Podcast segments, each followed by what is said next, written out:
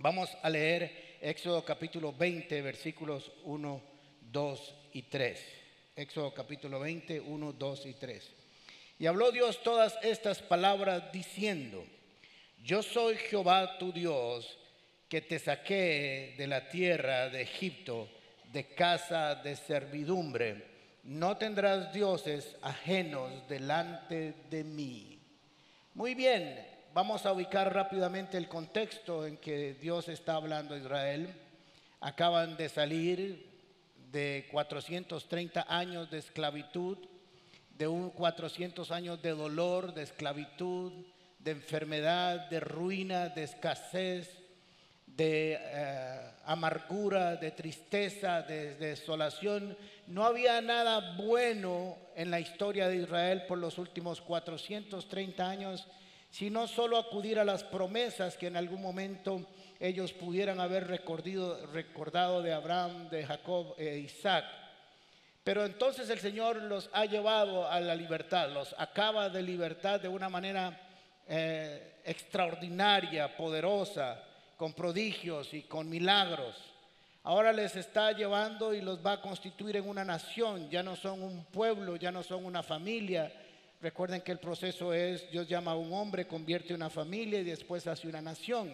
Así que ahora va a constituirlos en un pueblo, en una nación. Y va a darle algunas eh, directrices, ordenanzas, consejos e instrucciones para que puedan tener una buena relación con Él y con los hombres. ¿Ok? Así que lo primero que les dice y les habló Dios todas estas cosas diciendo, yo soy Jehová tu Dios, yo soy. A partir de ahora yo soy Jehová tu Dios, no solo porque soy Dios, sino porque he decidido ser su Dios. Espero que ustedes también lo sean, algo así dijo. Yo soy Jehová tu Dios que te saqué de la tierra de Egipto de servidumbre. Les está diciendo de dónde lo sacó, porque es muy importante recordar de dónde nos sacó y de dónde y la condición que teníamos donde nos sacó. Todos hemos salido de Egipto, por si acaso de un Egipto espiritual, de una esclavitud, de una ruina, de una desolación, de una desesperanza, de un control del enemigo y del pecado sobre nuestras vidas. Todos venimos de Egipto espiritual, de casa de servidumbre, todos hemos servido al pecado y a este mundo. Pero aquí aparece en el versículo 3 la primera eh, mandato, primer consejo, la primera recomendación de Dios para su pueblo no tendrás dioses ajenos delante de mí. La versión 2 habla hoy, dice, no tendrás otros dioses aparte de mí.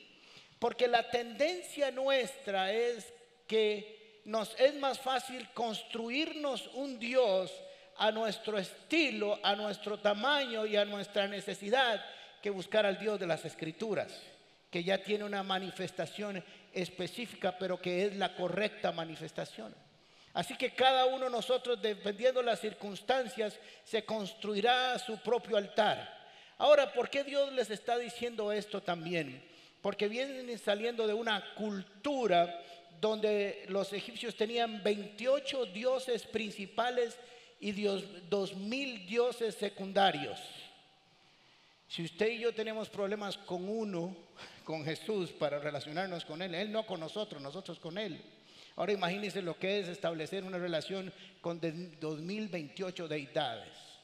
Ahora les está diciendo, no te hagas otro Dios, no lo pongas. Ahora, de la forma gramatical en que está en el original es, no tendrás dioses delante de mí, ni delante de mí, ni a la izquierda, ni a la derecha, ni atrás, ni arriba, ni abajo. No hay nada que pueda estar entre nosotros. No pondrás nada, no construirás nada, no fabricarás nada, no buscarás nada Primero porque venían saliendo de una cultura como la que les dije, pero ingresarían al territorio donde también tenían otros dioses. Así que dice, ahora que estamos solos en el desierto, vamos a establecer una conducta relacional, pero tiene un propósito, tiene un propósito, tu propio bien porque los dioses a los cuales estuviste bajo ellos no te hicieron ningún bien. No te trataron bien esos dioses. Y yo soy el que vine a rescatarte. Yo sí te he tratado bien y te voy a tratar bien. Y habrán otros dioses de otro lado que pretendas poner, pero tampoco te van a, tratar bien. Así que no habrá otro Dios entre nosotros. Es un principio de prioridad entre de una relación. Ahora es importante porque nosotros tenemos que entender que en Éxodo capítulo 6, versículo 6, antes de su liberación, Dios le dijo a Moisés que le dijera estas palabras. Así que ve y dile a los israelitas, nuevamente yo soy el Señor. Y voy a quitarles de encima la opresión de, de los egipcios. Miren qué interesante este tema esta parte. Voy a quitarles la opresión de los dioses de Egipto, no solo de los egipcios, sino de los dioses a quienes ellos servían, sobre todo el faraón, que era una deidad y los oprimió por siglos. Voy a liberarlos de la esclavitud o de su esclavitud. Voy a liberarlos con gran, despliegue de poder y con grandes actos de justicia.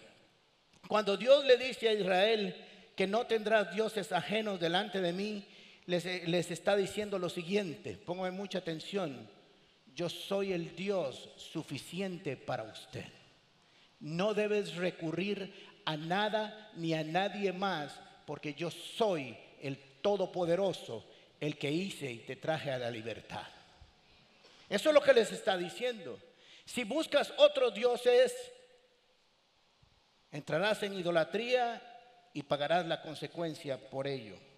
Ahora, la semana pasada hablamos de, un tema que titulé Cuando vayas a la guerra. Hoy voy a titular esta enseñanza Cuando busques un refugio. Salmo 46 del 1 al 10. Voy a leerlo muy rápido para ubicarnos y después voy a entrar a tratar cada uno de ellos. Versículo 1. Dios es nuestro amparo, nuestra fortaleza, nuestro pronto auxilio en las tribulaciones. Para los que tenemos algunos añillos de, caminar en el Señor, unos 30, 35, 25, saben que esta canción la cantamos. Dios es nuestro amparo, nuestra fortaleza, nuestro pronto auxilio en la tribulación. Aunque se traspasen los montes a la mar, aunque la tierra tiemble, tenemos que cambiar. ¡Eh! Ahí está. Yo le he dicho a Chisco que cantemos esta canción, pero es que esta canción se cantaba solamente con una pandereta. Y aquí no hay. ¿Ok? Así que Dios es nuestro amparo y fortaleza, nuestro pronto auxilio en las tribulaciones. Por tanto, por tanto, por esa razón no temeremos, aunque la tierra sea removida y se traspasen los montes al corazón del mar, aunque bramen y se turben las aguas, tiemblen los montes a causa de su graveza del río sus corrientes alegran la ciudad de Dios, el santuario de las moradas del Altísimo. Dios está en medio de ella, no será conmovida. Dios la ayudará al clarear la mañana. Bramaron las naciones, titubearon los reinos, dio él su voz y se derritió la tierra. Jehová de los ejércitos está con nosotros, nuestro refugio es el Dios de Jacob. Venid y ved las obras de Jehová que ha puesto asolamientos en la tierra, que hace cesar las guerras hasta los fines de la tierra, que quiebra el arco, corta la lanza y quema los carros de fuego. Estad quietos, tranquilos y conoced que yo soy Dios. Seré exaltado entre las naciones, enaltecido seré en la tierra. Jehová de los ejércitos está con nosotros. Nuestro refugio es el Dios de Jacob. Ahora, todo esto para el tema de hoy el estrés, la preocupación. Todos sabemos de alguna manera que es el tema del momento. Todo el mundo está estresado. Ya hasta lo decimos como estribillo. ¿Cómo estás? Estresado. ¿Y cómo te va? Estresado. ¿Y cómo está el trabajo? Estresado. ¿Y cómo está complicado? Todo es un enredo. De hecho, está eh, eh, declarado como un asunto de salud pública, como una pandemia. Es la el padecimiento del siglo XXI. Ahora usted va a una cita con el doctor y todo es estrés. Ya no tienen nada más que decirle, doctor, tengo hongos en los pies, estrés. No importa lo que sea, es estrés. Me duele la espalda, estrés. Me duele la cabeza, estrés. Tengo la vista nublada, estrés. Me sudan las manos, estrés. Tengo palpitaciones, estrés. Todo es estrés. Estrés viene de la, de la palabra eh, latina stringere y significa apretar. ¿Les suena? Así se sienten algunos a veces. O en inglés tiene que ver con fatiga del material. Pero el estrés es bueno en los niveles correctos. El estrés produce un, un asunto biológico, químico que nos protege del peligro. Por ejemplo, cuando a usted le sale un perro de frente ladrando, usted pega el morón, el estrés ha funcionado perfectamente y usted corre a 95 millas por hora. El estrés ha funcionado a la perfección. O cuando tiene mucho trabajo y comienza usted a ser más eficiente y efectivo en esas horas para sacarlo, no todos los días, pero en algún momento de urgencia, ese estrés produjo algo y lo hizo usted ser un poco por ese momento ser más efectivo. Es un asunto fisiológico que reacciona contra las amenazas de nuestra vida para defenderlo. Es un buen amigo en momentos de angustia y de preocupación, pero en los niveles correctos. Pero cuando sobrepasa los niveles correctos, se vuelve como una enfermedad antiinmune y entonces se vuelve nuestro enemigo. Viene a traer angustia, viene a traer pánico, viene a traer desolación, viene a traer profundo temor en la vida de aquellas personas que lo sufren o que lo hemos sufrido de alguna manera. Entonces, cuando estamos estresados, cuando estamos preocupados a niveles donde usted se levanta en la noche y no importa fracciones de segundos, usted tiene el problema vigente, presente, está sudando, pasan las noches largas, oscuras, busca miles de soluciones y no hay. Ahí el estrés nos está consumiendo, el estrés nos está robando la paz. Y nuestra tendencia natural y humana es buscar una solución, al menos buscar un refugio, donde tener un momento de paz, donde tener un momento de consuelo, donde hacer que todo el mundo se detenga, que quede en silencio, que nada transcurra, aunque siga el problema, por lo menos que estemos aislados de la situación. Así es, ¿verdad?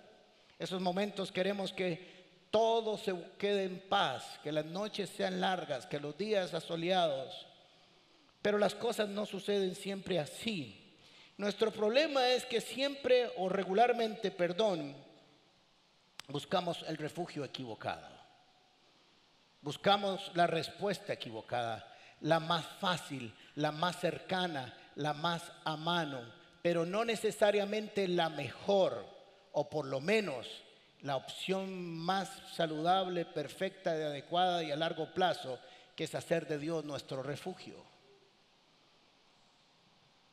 No sé si usted ha escuchado esta eh, frase, tenía tanto trabajo que me refugié en el licor.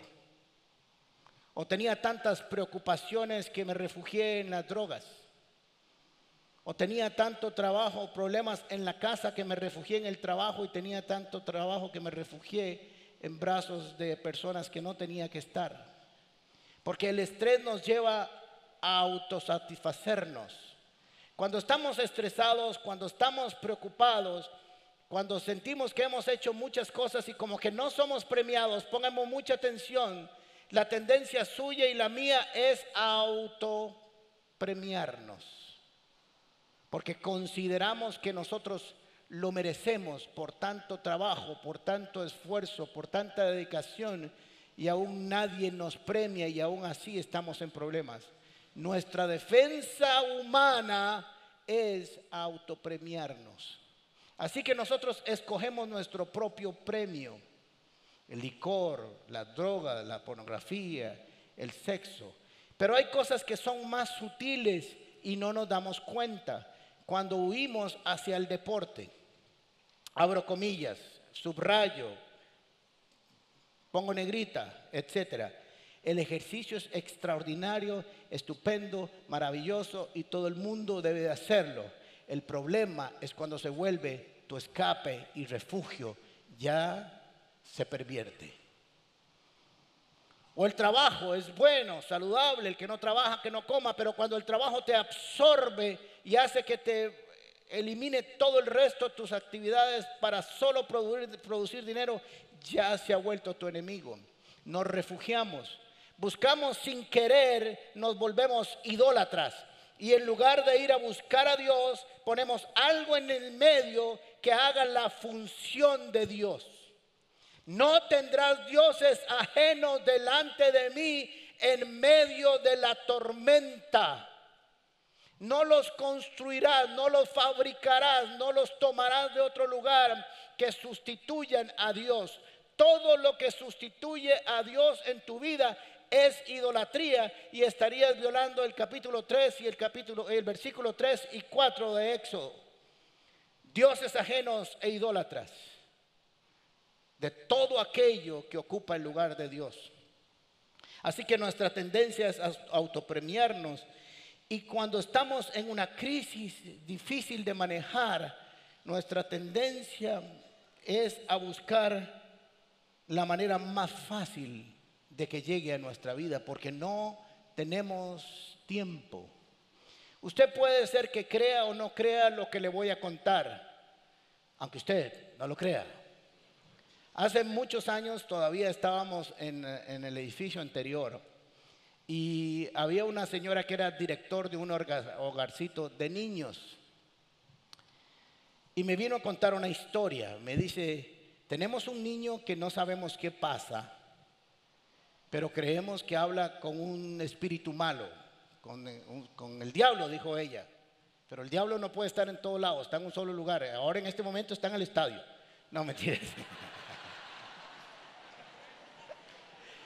Pero no puede estar aquí y allá, lo que hay son espíritus malos, ¿ok?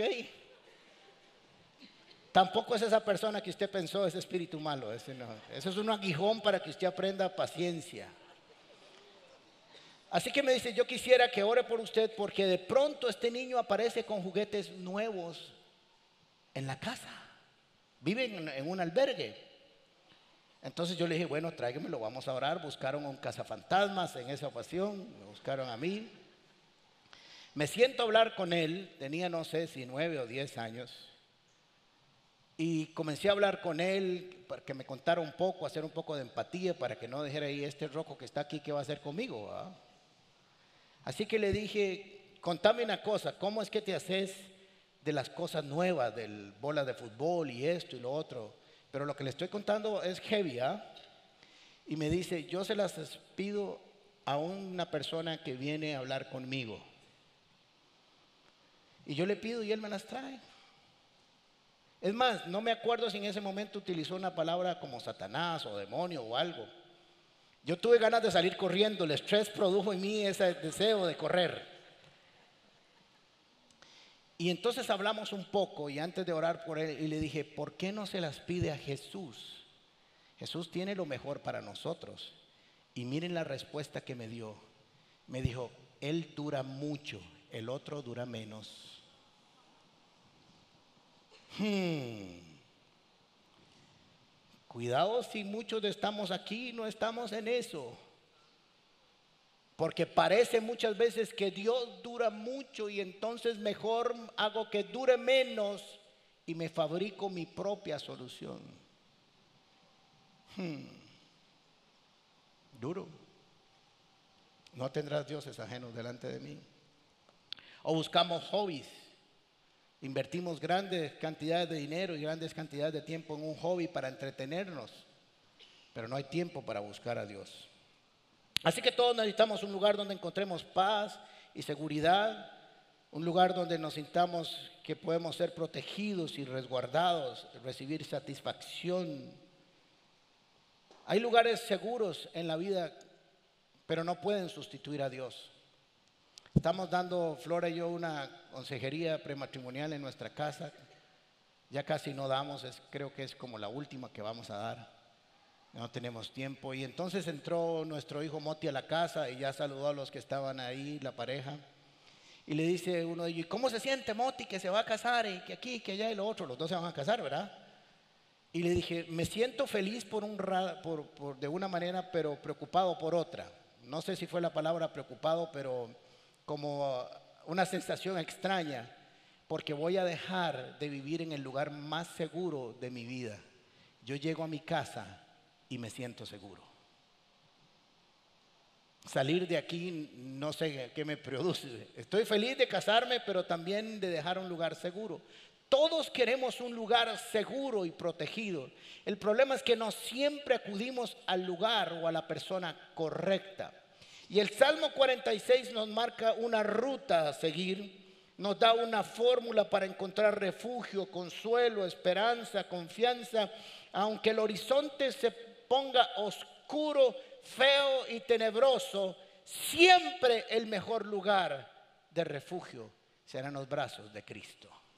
Siempre, aunque no parezca a nuestros ojos como la forma más rápida para lograrlo. Ante las amenazas de la vida, el Señor inspiró al salmista para escribir el Salmo 46 y muchos otros más. Más, no me acuerdo el número exacto, ahora como 90 veces aparece la palabra castillo, torre fuerte y fortaleza y refugio, más de 90 veces en los salmos, solo en los salmos y son 150 salmos. Imagínense la cantidad de veces que aparecen las escrituras. Debe ser por una razón, porque nuestra tendencia es cuando hay amenazas buscar socorro y auxilio. No sé si les conté esto una vez que estábamos en un hotel todos juntos como familia y estaban los niños chiquititos. Y salimos de una cabina para pasar a otra, estábamos con un amigo y en eso oímos un ruido aquí entre la maleza. ¿Ok? No sé por qué Flora hace unas deducciones tan rápidas en el mundo. En un hotel en Guanacaste, hermoso, precioso, lo primero que gritó es, un chancho de monte. Ahora, pregúnteme usted de dónde sale un chancho de monte en medio hotel. No sé. Pero la tendencia como superhéroe de la familia fue decir, yo tomo control. Así que entonces todos corrimos, pero ninguno avanzó. Yo le pasé encima a Flora, Flora me pasó encima a mí, los niños nos pasaron encima, se le rompió las rodillas, se quebraron las, se le rompió el enagua, todos, y, y los carajillos decían, ¿qué pasa? ¿Qué pasa? Estoy rescatando a la familia, déjenme actuar, les decía. ¿Y saben qué? No era absolutamente nada. Si usted quiere que alguien produzca pánico, dígale a Flora que le deduzca qué es lo que está sucediendo. Lo peor de todo es que como 20 metros más se prenden los dispersores del agua y otra vez el chancho de monte otra vez. Era solo agua. Así que todos llegamos con el corazón así, con un susto terrible y no era nada. Más de uno es asustado por un chancho monte. No es nada, solo hace ruido. Así que es un poema, una oración, un testimonio, una experiencia. Me gustan los salmos porque más que asuntos doctrinales, nos habla de una experiencia de vida, nos habla de un testimonio. Los salmos no nos hablan en su mayoría, aunque algunos contienen sufrimientos de Jesús y otras cosas, en su mayoría habla de lo que el salmista vivió. Él nos está contando algo que ha experimentado en su vida, que es una realidad, y decidió escribir un canto, un poema, un testimonio. Así que del capítulo 46, del versículo al 1 al 3, encontramos dividiendo este salmo en la primera parte que dice, Dios es. Si usted puede decir que, en resumen dicen los versículos del 1 al 3 del capítulo 46 es Dios es. Dice, Dios es, Dios es, no es Dios será, Dios es nuestro amparo. Ayuda, socorro, auxilio y fortaleza, fortificación, muralla, torre, defensa. Eso es para nosotros. No es que lo va a hacer, es que es. El salmista lo ha experimentado, él ha corrido en tiempos de angustia y desolación y se ha refugiado ahí, se ha dado cuenta lo que ha hecho Dios por él, lo que le ha producido en su vida. Después dice, es nuestro pronto auxilio en las tribulaciones, porque las tribulaciones llegaron, porque usted no busca auxilio si no hay tribulación, si no hay dificultad, no busca auxilio. El auxilio es para cuando nosotros necesitamos ser socorridos. Por lo tanto, entonces, en razón de que es nuestro pronto auxilio, de que es nuestro amparo y que es nuestra fortaleza, por lo tanto, no temeremos. Esa es la razón por la que no tememos. Esa es la razón por la que no tenemos miedo, por los que no entramos en pánico, porque nuestro amparo, nuestra fortaleza, nuestro pronto auxilio en medio de la tribulación. Y oiga esta palabra y subrayela usted ahí. Aunque, aunque, aunque, aunque la tierra sea removida, o sea, aunque la tierra tiemble y tiemble y tiemble, aunque siga temblando, aunque no es después, no, aunque esté sucediendo, yo no temeré.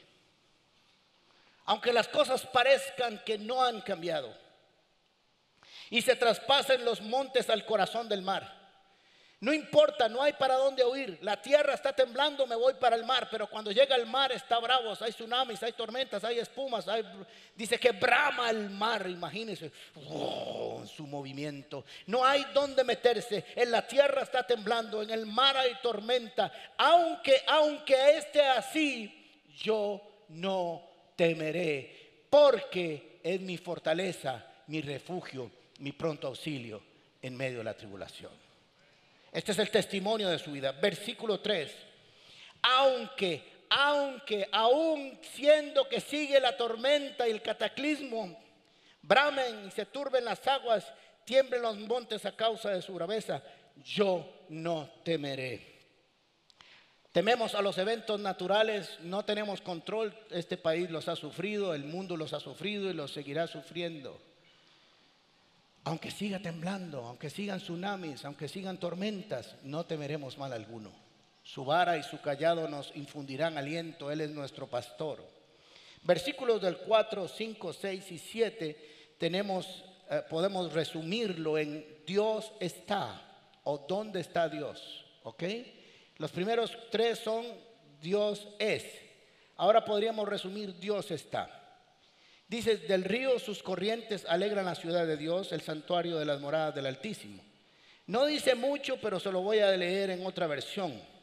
Hay un río cuyas corrientes alegran la ciudad santa, la habitación del Altísimo. Versículo 5. 5. Dios está. Dios está. No es que estará, porque siempre está. Dice, Dios está en medio de ella, no será conmovido, no se moverá, siempre estará en el centro, siempre tendrá control. 360 para arriba, para abajo, en el centro, para adentro.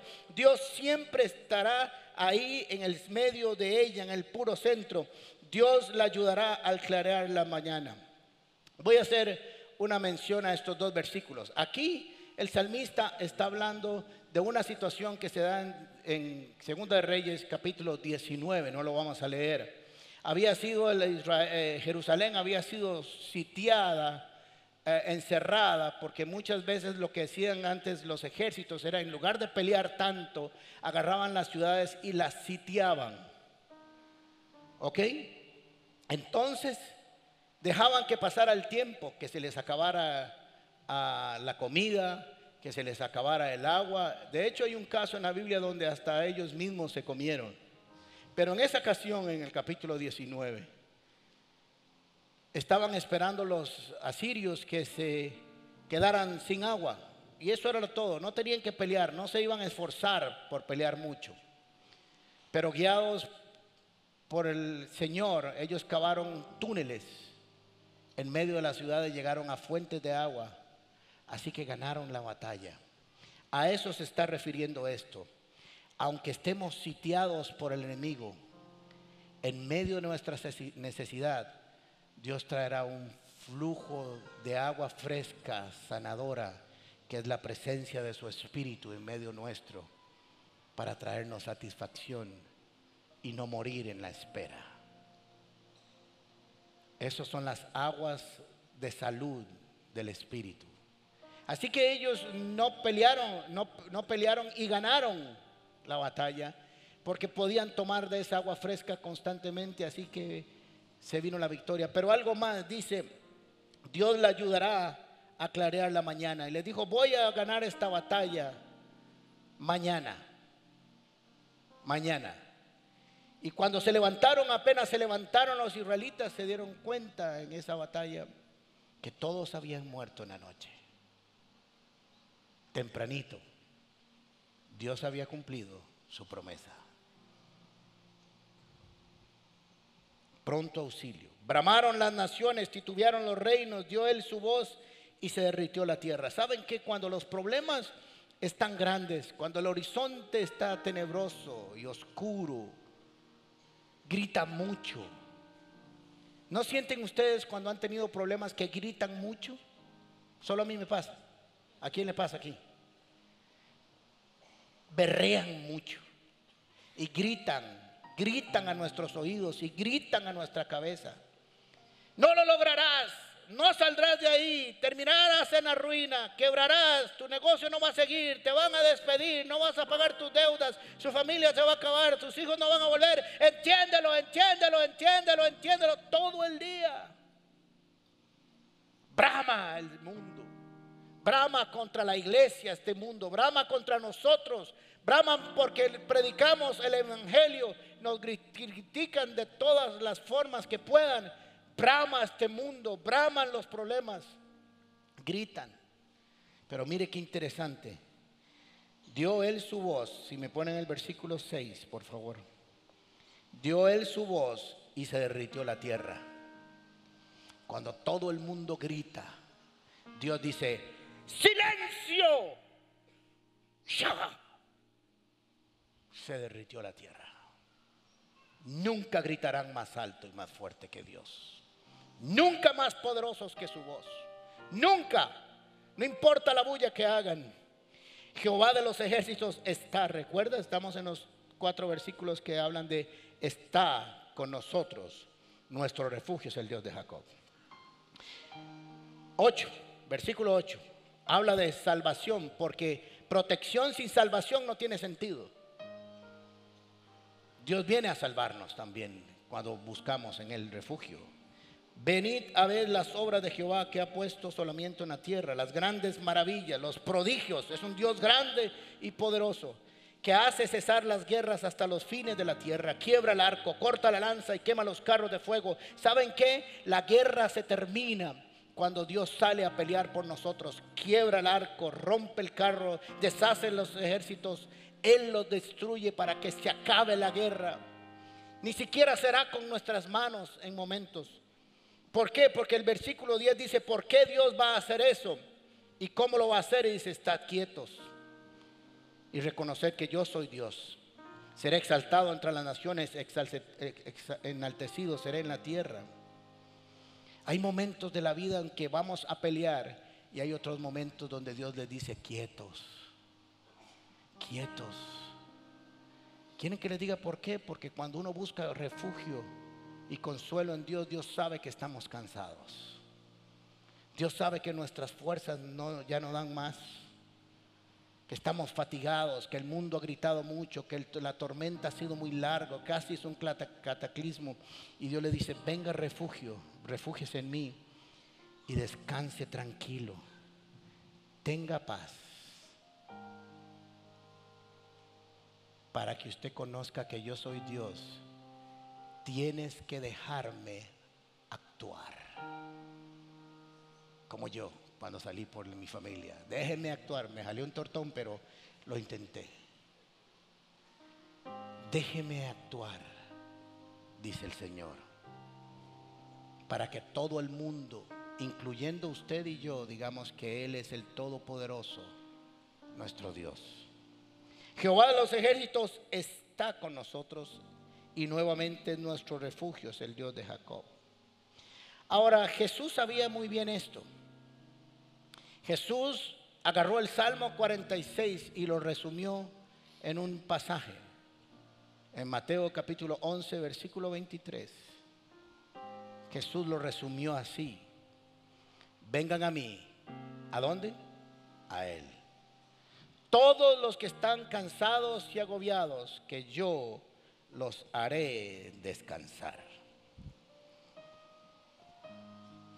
¿Para qué corres a otro lado? ¿Para qué buscas y pones un Dios de por medio? ¿Para qué buscas tus propias soluciones, tus propios consuelos, tus propias ayudas, tus propias estrategias, tus propios refugios? ¿Para qué? Ninguno de ellos va a funcionar. Jesús dijo, vengan a mí, no corran a ningún otro lado. Los que están cansados y trabajados. ¿Sabe por qué? Porque cuando estamos cansados y trabajados ya no hay fuerzas.